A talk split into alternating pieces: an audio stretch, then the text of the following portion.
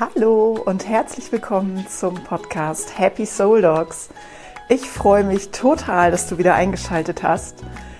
Ich bin Bibi, ich bin Hundephysiotherapeutin und Fitnessfachwirtin und möchte dich gerne mit diesem Podcast inspirieren zu einem gesünderen, fitteren und glücklicheren Leben für dich und für deinen Hund. Heute soll es ein bisschen gehen um die Tierphysio, speziell Hundephysiotherapie allgemein. Was ist eigentlich Physiotherapie für Hunde? Was macht man da? Welcher Hund braucht überhaupt Tierphysiotherapie? Und wann solltest du mit deinem Hund einen Tierphysiotherapeuten aufsuchen? Ich hoffe, es ist interessant für dich hier zuzuhören. Wünsche dir ganz viel Spaß dabei. Und jetzt geht's los.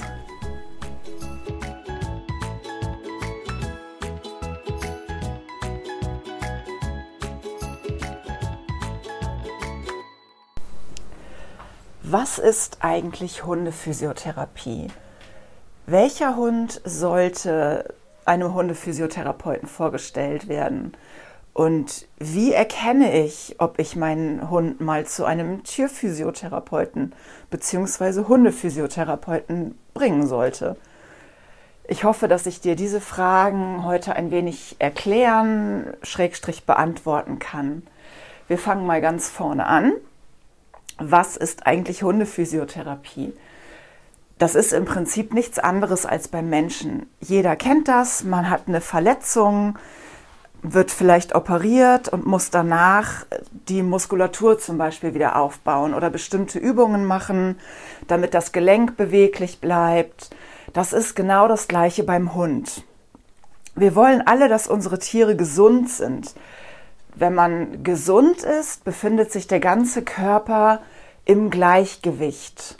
Es gibt da so ein Wort auf Schlau, das heißt Homöostase. Das bezeichnet das Gleichgewicht des Körpers, egal ob des menschlichen oder des tierischen. Das bedeutet, dass alle Organe äh, funktionieren, so wie sie funktionieren sollen. Das bedeutet aber auch, dass der Körper so funktioniert, wie er funktionieren soll. Das heißt, dass mir theoretisch nichts wehtun sollte, dass alle Gelenke gesund sind und auch, und das ist für mich immer ein ganz wichtiger Punkt, alle Gelenke auch so genutzt werden, wie sie genutzt werden sollen. Das bedeutet wiederum, dass der Hund oder auch der Mensch sich so gut fühlen und so schmerzfrei sein muss, dass alle Bewegungen für ihn möglich sind. Das heißt, eine Homöostase bedeutet, dass die Gelenke und alle Organe des Hundes in so einem Gleichgewicht sind, dass sie so funktionieren, wie es vorgesehen ist. Ich sage jetzt bewusst nicht normal, weil jeder Mensch und jeder Hund sind ja auch unterschiedlich. Das, was für den einen Menschen oder den einen Hund an Bewegung normal ist, in Anführungszeichen, ist für den anderen noch lange nicht normal. Deswegen mag ich das Wort normal nicht so gerne. Das heißt, dass ich das so bewegen kann, wie es für mich in meinem Körperbau oder für den Hund in seinem Körperbau vorgesehen ist.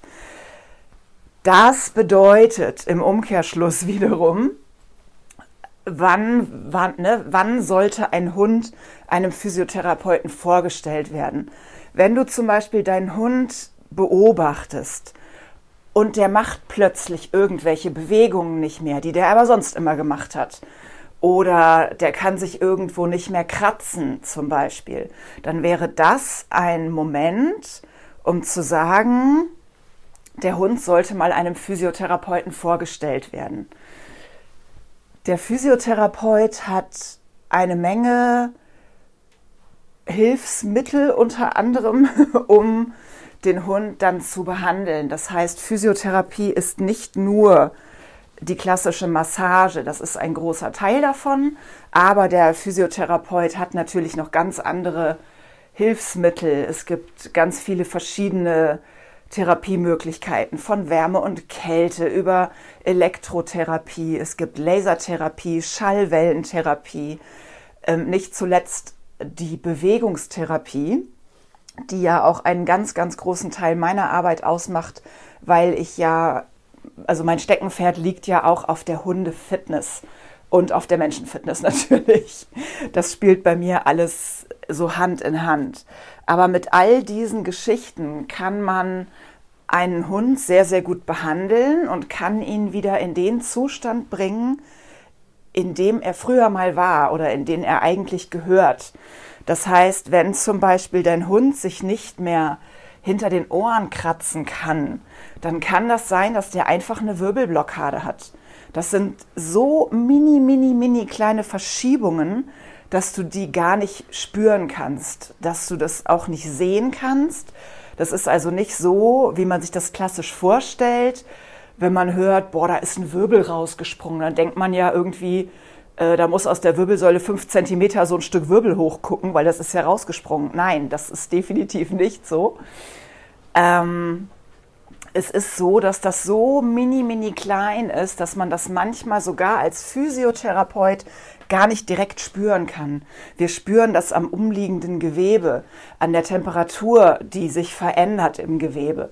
Also das sind wirklich mini, mini kleine Sachen. Und wenn du sowas an deinem Hund feststellst, dann kannst du ja einfach mal einen Termin bei einem Hundephysiotherapeuten ausmachen. Und manchmal ist das nur wirklich eine ganz kleine Sache, die man behebt. Das ist wie so ein klitzekleiner Hänger im System. Und wenn man den wieder zurechtrückt, in Anführungszeichen, das, was wir machen, ist nicht zurechtrücken. Ne? Wir machen manuelle Therapie. Das heißt, die Finger machen ganz, ganz kleine Bewegungen an der Wirbelsäule des Hundes. Und dadurch können wir als Physiotherapeuten Blockaden lösen. Und danach kann sich manchmal der Hund schon wieder kratzen. Und dann hat man einfach diese Blockade aufgehoben und hat eine lange, lange Folgeproblematik einfach verhindert. Weil das Problem ist ja in dem Moment zwar, dass der Hund sich nicht kratzen kann, aber was daraufhin folgt, ist ja eventuell viel, viel mehr. Das heißt, wenn da eine kleine Blockade ist und du merkst, okay, der Hund kann sich nicht mehr kratzen, gehst darüber hinweg und sagst, ja, vielleicht hat er heute einfach keinen Bock, sich zu kratzen. Und dann geht das über ein paar Wochen und dann fängt an, die Muskulatur zu verspannen, weil die Muskulatur immer versucht, sowas auszugleichen. Dann verspannt also die Muskulatur. Die Muskulatur verspannt aber nicht nur an der Stelle, wo diese Blockade sitzt, sondern das verspannt im ganzen Körper. Der ganze Körper gerät in ein Ungleichgewicht. Da sind wir wieder bei meinem Lieblingswort Homöostase, der Gleichgewicht äh, des Körpers. Und wenn der Körper in ein Ungleichgewicht kommt, fangen verschiedene Mechanismen im Körper an, dieses Ungleichgewicht zu beheben. Und das hat dann im Endeffekt größere Auswirkungen als nur ein bisschen Verspannung im Rücken, weil vielleicht ein Wirbel blockiert hat. Das heißt, es ist super wichtig, den Hund gut zu beobachten und du tust deinem Hund einen ganz, ganz großen Gefallen, wenn du gut hinguckst und solche Dinge schon ganz am Anfang quasi wieder gerade rücken lässt. Wenn du ganz am Anfang schon sagst, irgendwas stimmt da nicht, guck doch mal bitte, dann verhinderst du diesen ganzen Rattenschwanz, der da eventuell dranhängt. Genau. Also, sobald irgendwas am Hund anders ist, ist meine Empfehlung ganz klar, such dir einen guten Physiotherapeuten, wenn du nicht schon einen hast, und lass deinen Hund einmal durchschauen.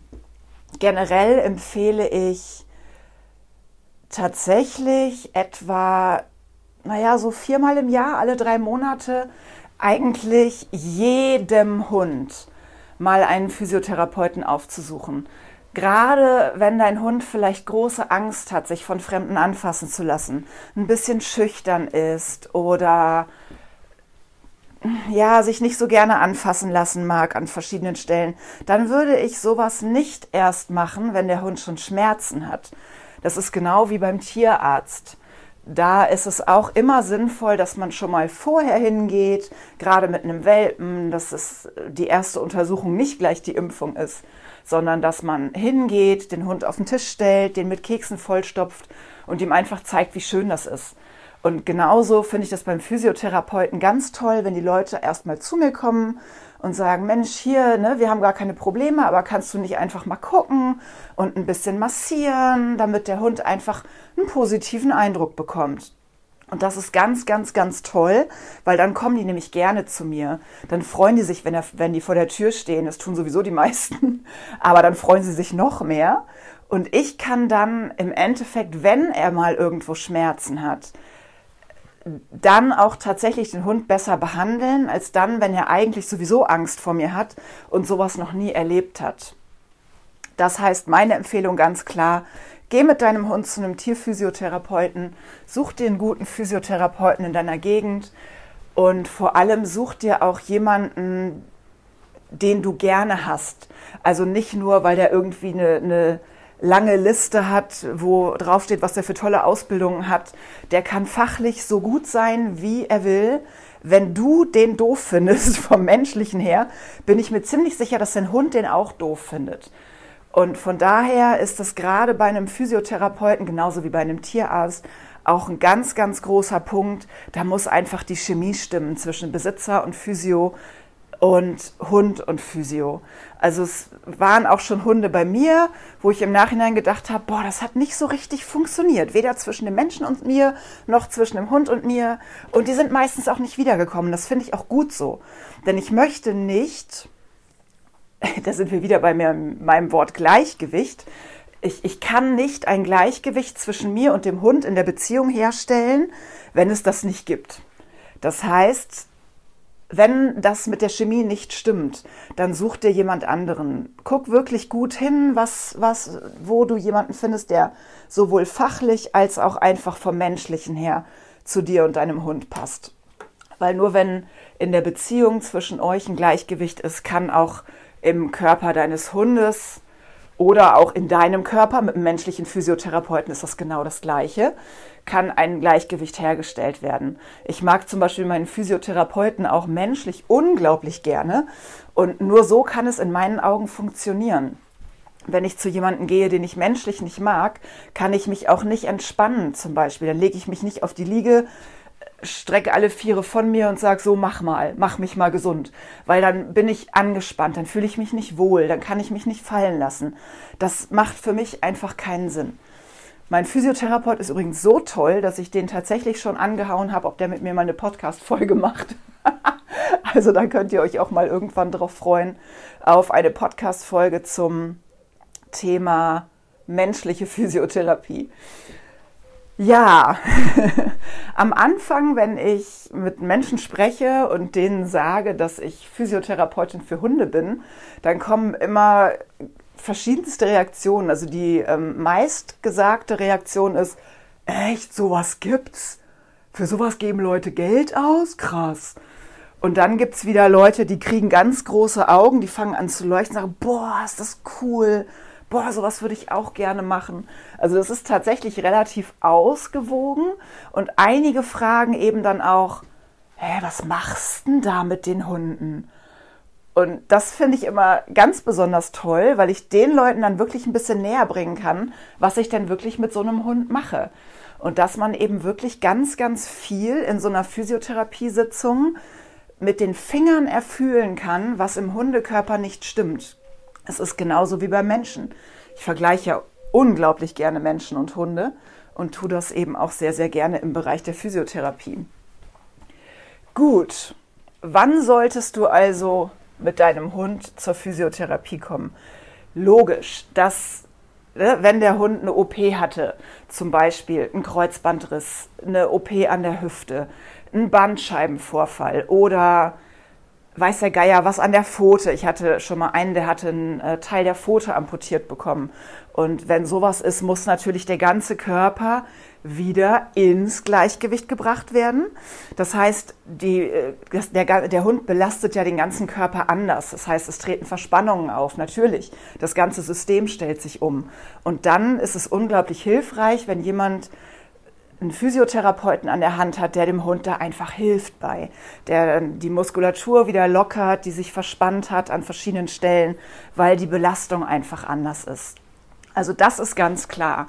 Wenn sowas ist, auf jeden Fall Therapie unterstützen zum Physiotherapeuten. Und da kann ich nur wirklich ähm, sagen, auch da hilft es ungemein, wenn eine OP ansteht. Und ich weiß, dass eine OP ansteht, wenn es jetzt nichts Akutes ist. Ne? Wie zum Beispiel, klar, bei einem Kreuzbandriss kann man nicht mehr eine Woche vorher oder ein paar Wochen vorher zum Physiotherapeuten gehen, ist ein bisschen schlecht.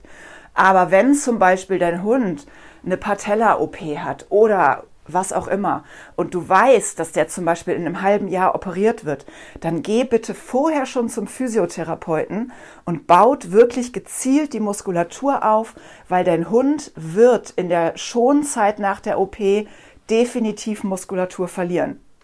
Das ist einfach so. Wenn der Hund dann vorher schon eine gute Muskulatur hat oder eine aufgebaute Muskulatur, ist es hinterher nicht so schwer, das wieder zurück aufzubauen.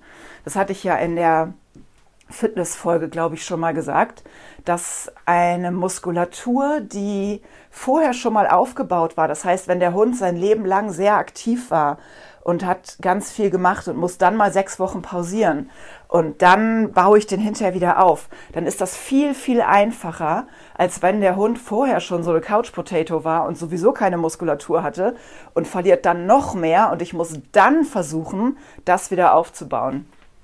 Das ist wirklich schwierig. Genau, also da sind wir wieder bei meinem Lieblingsthema. Geht alle rechtzeitig zum Physiotherapeuten. Ich sage das auch gar nicht, weil ich durch Vorsorgeuntersuchungen reich werde oder sowas. Das sind ja auch immer die Vorurteile. Ne?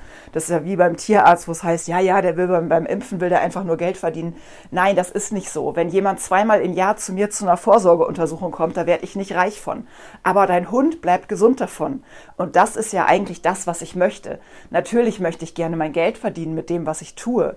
Aber mein alleroberstes Ziel ist, dass dein Hund gesund ist.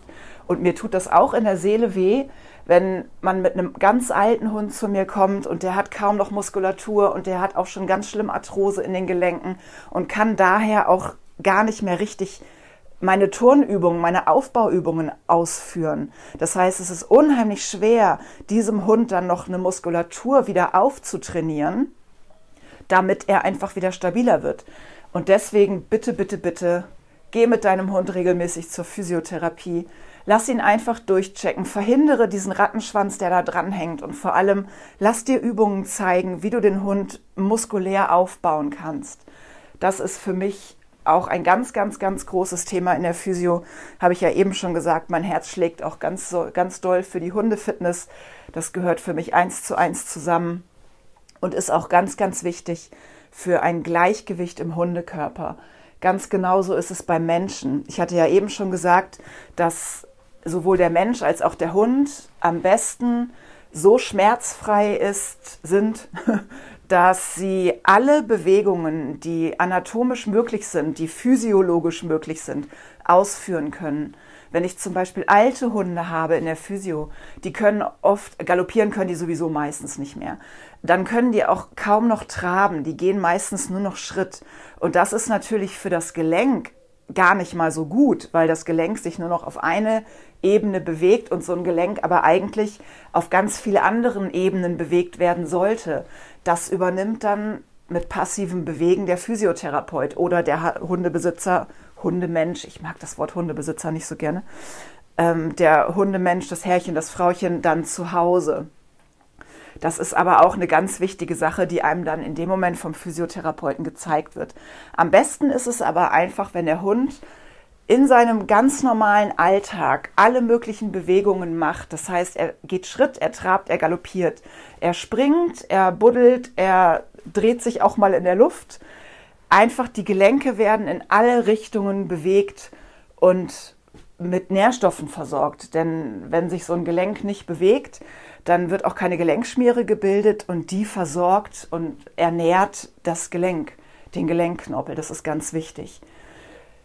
Gut, das heißt, mein Fazit, wenn dein Hund irgendetwas nicht mehr kann oder auch plötzlich irgendwas kann, was er vorher nicht konnte, mit dem Bein winken oder sowas, oder du irgendwie das Gefühl hast, der springt nicht mehr so gerne ins Auto, es muss gar kein Humpeln sein. Es sind ganz, ganz oft so ganz kleine Zeichen. Oder was akut auch bei Happy gerade ist. Dein Hund fängt an, ein bestimmtes Bein immer abzulecken an einer bestimmten Stelle. Fühl das Bein mal an, guck mal, ob das warm ist oder ob der irgendwie Schmerzen zeigt, wenn du dran gehst. Oder beweg das Bein mal durch und guck mal, ob das vielleicht bewegungseingeschränkt ist. Das könnte eine Arthrose sein. Bei Happy ist es gerade eine Entzündung der Sehne. Die hat da so eine leichte ähm, Vorgeschichte schon und ich fürchte, dass es gerade wieder losgeht. Ich behandle sie jetzt schon ein bisschen mit Laser und schmier ihr verschiedene Kühlsalben drauf und hoffe, dass wir ums Schlimmste rumkommen. Aber das sind eben diese kleinen Zeichen, auf die du achten solltest. Und wenn dein Hund dann schon eine Tierphysiotherapeutin oder Therapeuten kennt, ist es natürlich großartig, weil, ne, wie gesagt, manchmal tut das ein bisschen weh, wenn man da dran geht. Und deswegen empfehle ich, habe ich ja jetzt schon mehrfach gesagt, Entschuldigung, ich sage es nochmal, es ist einfach so mein Herzenswunsch und so mein Herzensthema. Geht mit eurem Hund, geh mit deinem Hund zu einem Physiotherapeuten, stell ihn einfach mal vor, lass ihn den Raum kennenlernen, den Menschen kennenlernen, entscheide dann, ob das überhaupt der richtige Mensch für dich ist. Schau, ob dir die Praxis gefällt. Schau, was der da macht oder die da macht und was da für Geräte stehen, ob dir das zusagt. Wenn du gerne einen Therapeuten haben möchtest, der mit Unterwasserlaufband arbeitet, dann such dir einen. Ich habe zum Beispiel keins, weil ich der Meinung bin, ich benötige es nicht, habe dafür ganz viel andere Turngeräte und kann damit tatsächlich meine Hunde auch gut wieder auf die Pfoten bringen. Aber das ist ganz persönliche Vorliebe und schau dir, schau dir einfach ein paar Leute an oder schau dir Homepages an, guck, wo ist die Sympathie, wen mag ich oder wer kommt mir sympathisch rüber, lern den kennen. Es ist, finde ich, ganz, ganz wichtig, dass man, wenn mal wirklich was ist, da schon jemanden an der Hand hat und an der Seite hat und dann da auch einfach hingehen kann, ein gutes Gefühl dabei hat und seinen Hund gut aufgehoben weiß.